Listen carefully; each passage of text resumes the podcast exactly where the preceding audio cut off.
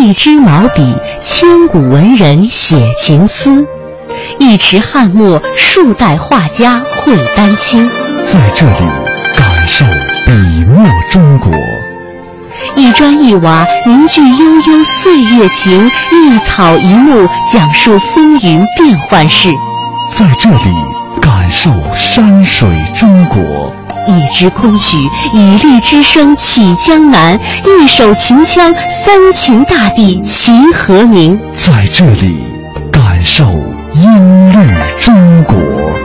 您现在正在收听的是中央人民广播电台香港之声《中华风雅颂》。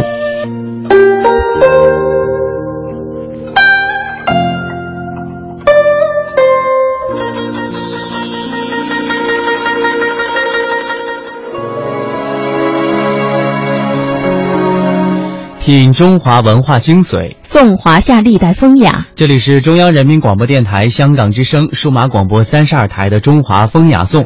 大家好，我是谢哲。大家好，我是舒涵。在今天节目的上半段时间，人文中华，我们带您从不同的角度了解汉服的魅力。国学讲堂，我们去了解国学典故。下半时段呢，继续领略数千年中国的服饰文化。首先进入人文中华。厚重，因为见证了岁月沧海桑田的变迁，见证了历史金戈铁马的呼啸。它们珍贵，因为岁月无法复制，历史不会重演。大明宫、大雁塔、颐和园、故宫、庐山，每一处都值得我们一再停留，细细回味与感知。中华风雅颂，人文中华。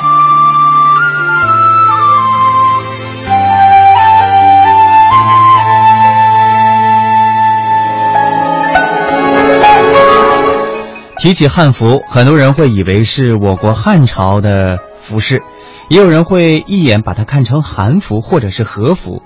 年轻人呢，一般都爱潮流、爱时尚，但是现在越来越多的地方的人们最爱的还是汉服。那么汉服和韩服以及和服有着怎样的不同呢？汉服又体现出哪些传统文化呢？汉服又称汉衣冠，中国汉族的传统服饰，又称为汉装、华服，是从皇帝即即位到明末，也就是公元十七世纪中叶这四千多年中啊，以华夏礼仪文化为中心，通过历代汉人王朝推崇周礼、向天法地，而形成了千年不变的礼仪衣冠体系。历经周朝礼法的继承，到了汉朝形成完善的衣冠体系，并且普及到民众，还通过儒家和华夏法系影响了整个汉文化圈。日本、朝鲜、越南都是曾经颁布了法律来效仿汉衣冠的制度。汉朝是中国最重要和杰出的王朝之一，也是中国历代王朝以中央集权的国家概念最早、最完备、最先进、最强大的王朝。汉人的称谓也由此而来。在这一时期，随着社会的进步，汉域本土民族文化蓬勃发展，达到了极高的艺术和审美成就，在经济、科技、文化上全面领先于世界的汉帝国，为华夏儿女留下了永远的自豪。今天呢，占据绝大多数的中国主体民族汉族，就是以汉朝的名字而命名的。客观上的汉族人的某些过渡历史阶段的穿着服饰啊，例如汉化的旗装、旗袍、马褂等，绝对不可以被称作汉服，因为他们与真正的汉服呢没有正常的演变衔接过程。汉服本身虽然清朝剃发易服等传统政策下消失了，但是因为具有强大的生命力，它的部分元素啊一直没有灭绝，直到现代汉族人信仰的道教、佛教。以及一些边远山民，还有国内许多少数民族，还保持着汉服的特征。现代社会的一些重要的祭祀、纪念活动、民俗节日等等，仍然可以看到汉服的部分元素。二十一世纪以来，汉服运动尊崇古代汉族人一脉相承的服饰特征，传承了汉服数千年的文化基因，并在古代考据汉服的基础上，取其精华，去其糟粕，复原了汉族的传统服饰。说到这里呢，就要提到中国的成语，它短小却精悍，充分体现了中国汉字博大精深。而在成语里面，有不少与汉服有关的，让我们在这些简洁精深的成语中，探索有关汉服的蛛丝马迹，跨越时空，从这些宝贵的语言文化结晶当中，看到我们华夏文化的缩影，有助于我们从另外一个角度去了解我们的汉服汉文化。我们来听和汉服有关的成语。与汉服有关的成语。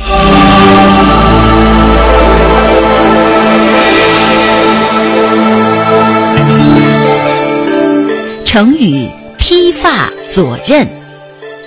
披发是说散发不做髻，左衽是指半襟向左掩。披发左衽是指古代中原地区以外的少数民族的装束，也指沦为夷狄。这句成语出自孔夫子的口中，这是他评论管仲的话里提炼出来的成语。原文是《论语宪问》中的话：“微管仲，吾其披发左衽矣。”直译孔子说的话就是：没有管仲，我们。就要披散头发，穿着左衽的衣服了。真实的意思就是说，没有管仲，我们就成为那些异族夷狄、没有文化的人了。为什么孔子将披发左衽视为夷狄野蛮的象征呢？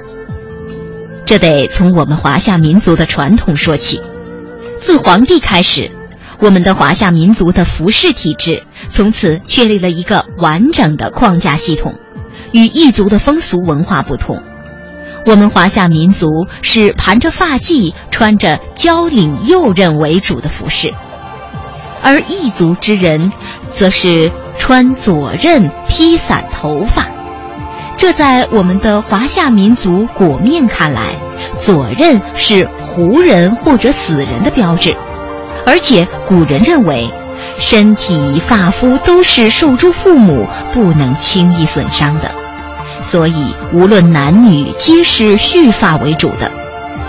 《左传·定公十年》中有这样的记载：中国有礼仪之大，故称夏；有服装之美，是为华。可见礼仪和服饰在我们的文化裹面是占多么重要的位置。而披发左衽是与我们华夏民族最根本的文化是相悖的，所以孔子点明了管仲在维护华夏正统文化上的功绩。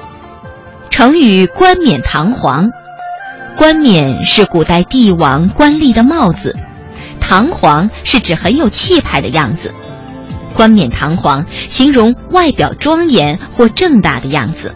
上古时候。先民们最初为了在采集和狩猎的过程当中隐蔽自身和免受伤害，就把猎物的皮毛尾羽收集起来做成羽冠，以达到类似现代的迷彩服那样的作用效果，既为自身安全增添了一份保护色，也可以提高猎取动物的几率，是出于一种保护和装饰的目的的。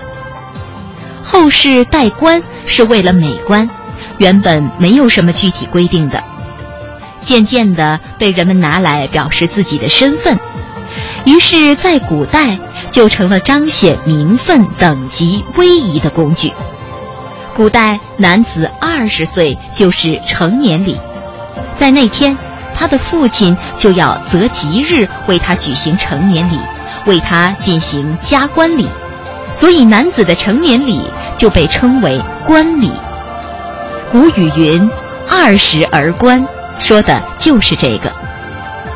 冠礼通常在宗庙举行，礼仪举行期间要加三次冠，三家之后，该名男子要把头发梳成成年人的发髻。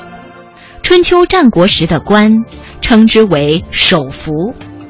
天子。诸侯、大夫们用于上朝和祭祀的礼服，冠不仅仅是成年的象征，它还是君子和礼仪的象征。由此可见，冠在当时人们心目中的崇高地位。冕作为礼官与之相配而穿戴，故称此为冕服，是官服制度中最严格的一种。周朝有五礼：吉、凶、君、嘉、宾，其中吉礼为最重要的。吉礼就是祭礼，当时就曾设司服一职，专门管理天子的吉凶官服。冕是祭礼的礼冠，是各种礼服中的重中之重。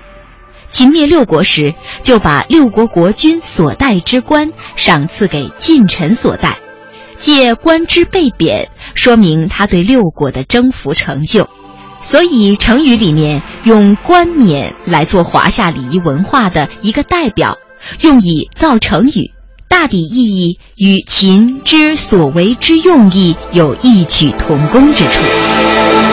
成语“及笄年华”，笄是古代盘头发用的簪子。古代女子已订婚者十五而笄，未订婚者二十而笄，指少女到了可以出嫁的年龄。及笄年华语出自《礼记内则》。女子时有五年笄，笄是簪和钗的祖宗。最初，上古先民们把披散的头发挽成发髻，可能是用一根树枝或细骨。后来学会了刮磨雕刻，就制造了鸡。周朝时，男女皆用鸡约发，或者是固定冠帽。固定冠帽的鸡被称之为横鸡。髻是单股的，整体造型简洁，头部有简单的装饰图案。后来改用金银铜等金属来制作，越来越注重鸡的头部的雕琢，越发的精美，就演变成了簪。男子的成年礼是冠礼，那女子的成年礼就是笄礼，与男子的冠礼步骤相同，均要三加。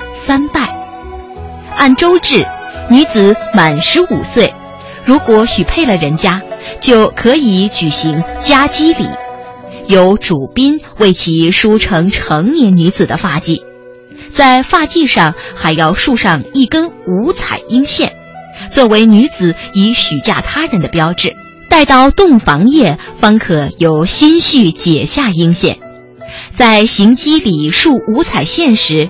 主宾还要在发上插上发髻，并为其取字，从此便被视为成人，享受成人的待遇。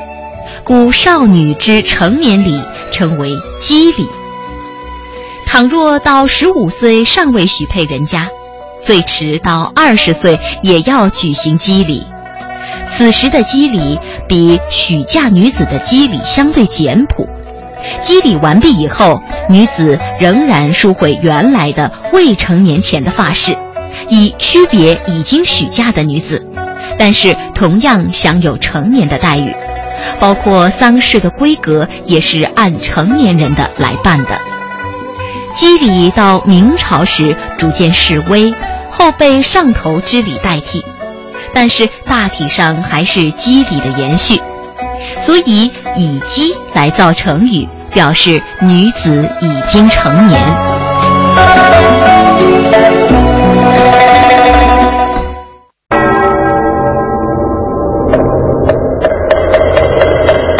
古与今文化碰撞，雅与俗相得益彰，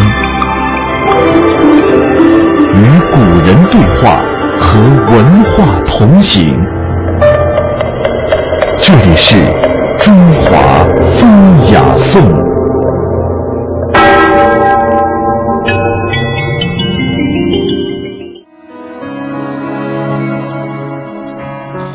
正所谓礼仪制度，衣服正之。汉服自古为礼服之服，礼制之服，是与礼仪制度分不开的。因此，在什么样的场合穿什么样的衣服，什么身份穿什么样的汉服，都不是随心所欲的。穿着汉服的一天，哪怕是一时，也要举止得当，行为得体。中华自古为尊老敬长、尊敬父母之礼仪大邦，夫妻和敬，君子之国。我国民自古具有温良恭俭让之五德，古人在立容、坐容、行礼、迎宾、宴请等方面都有着严格的礼仪。我们常见孔夫子行插手礼的像，也就是说，腰应当同时弯曲大概三十度。当然，出于艺术上的考虑，画家还是画成了直立身。比如古人迎宾讲究衣冠严整，所以如果主客在门口不期而遇，那么主人呢会装作不认识，不理不睬的把门关上，等换上衣服再开门迎宾。迎宾时，主人立在门右，其实呢是主人在东，客人在西。如果在外面迎客呢，就更是如此了。那客人走门左，迎客进门以后。为客人指路，每到拐角都要说“请”，客人打请；要为客人开门，掀帘子。主人请客人上座，就是坐有右边的椅子上。客人呢，请辞，最终看情况来决定座次。今天呢，由于现在的建筑布局多样，所以不可能呢主位客位分得很清楚。但是主人引路，客人后主人行是应当把握的精神。比如宴请东道先说请，客人辞让，东道顾请，同时拿筷子就可以了，不必过分的谦让。那么喝茶饮酒的时候呢，要用左手的大袖挡住杯子，以求雅观。那么穿着汉服都需要有哪些基本的礼仪呢？我们来了解一下。啊，传统服饰里边的话，它其实如果深究起来，从它布料的织法、花纹，或者说是那种特殊的工艺制作的面料，然后再包括它的配色。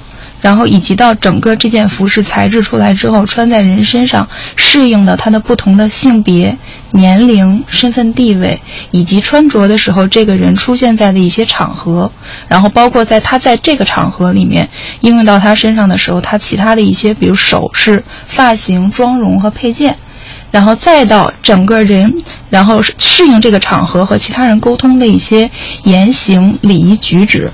其实它是一个非常完整的体系，就是每一件汉服，不管是现在的还是原来的，它是汉民族的民族服装嘛，它后背都有一条中缝，然后这条中缝代表的是为人要正直。所以说，先人在创造衣服的时候，然后真的是考虑了很多东西。像以前姑娘家，她会有一个就是腰上下来一个配饰叫进步，这个东西就可以遮掩住裙子，就是因为汉服这个裙子它是合围式的，合围式裙子就怕万一。这个风一吹呀之类的，这个东西压在这儿，就是时刻提醒女孩，你走路要端庄。这点压着一片东西，还有像耳朵的耳环，什么的，都是让你不要这样乱摆头啊之类的，提醒你也要端庄起来。传统的服饰里面要求男子的是有一个叫做三紧：帽带紧、衣带紧和鞋带紧。就是帽带子紧，因为咱们传统的男子也是像女人一样束发，然后在头上要戴那种官帽。然后把帽子系扎紧，这样子的话，你的面容和你的头部这个位置会有一种比较端庄，包括容貌上会有一个比较沉稳的颜色体现出来。然后衣带紧，因为衣带如果松垮了之后，这个人可能就是站在那里或者是走动的时候，看上去会显得没有精神。把腰这里束紧了之后呢，整体他的背自然会有一个挺拔，然后走路或者站着的时候姿态很好看。鞋带紧呢，就是防止你比如说在走路的时候。鞋带松开，然后造成的一些走路的不太不稳，然后包括在明代的时候，有一本叫做《童子礼》的，也是要求说，从小要学会什么，比如说登高的时候，要用你的双手把你衣服的下摆稍稍的提起来，以免你自己不小心踩到衣服下摆，做出一些失礼的举动。然后还有说，在咱们以前的礼仪文献里，还会有到，比如说，关于走路的速度，它会有不同的形容词，比如说徐行约步。走得慢的是步，疾行曰趋，然后就说到说，我们在什么时候有可以走得快，有不可以走得快。比如说你在狭小的空间里不可以走太快，然后你上台阶的时候不可以走太快，你手上捧着东西的时候也不可以走太快。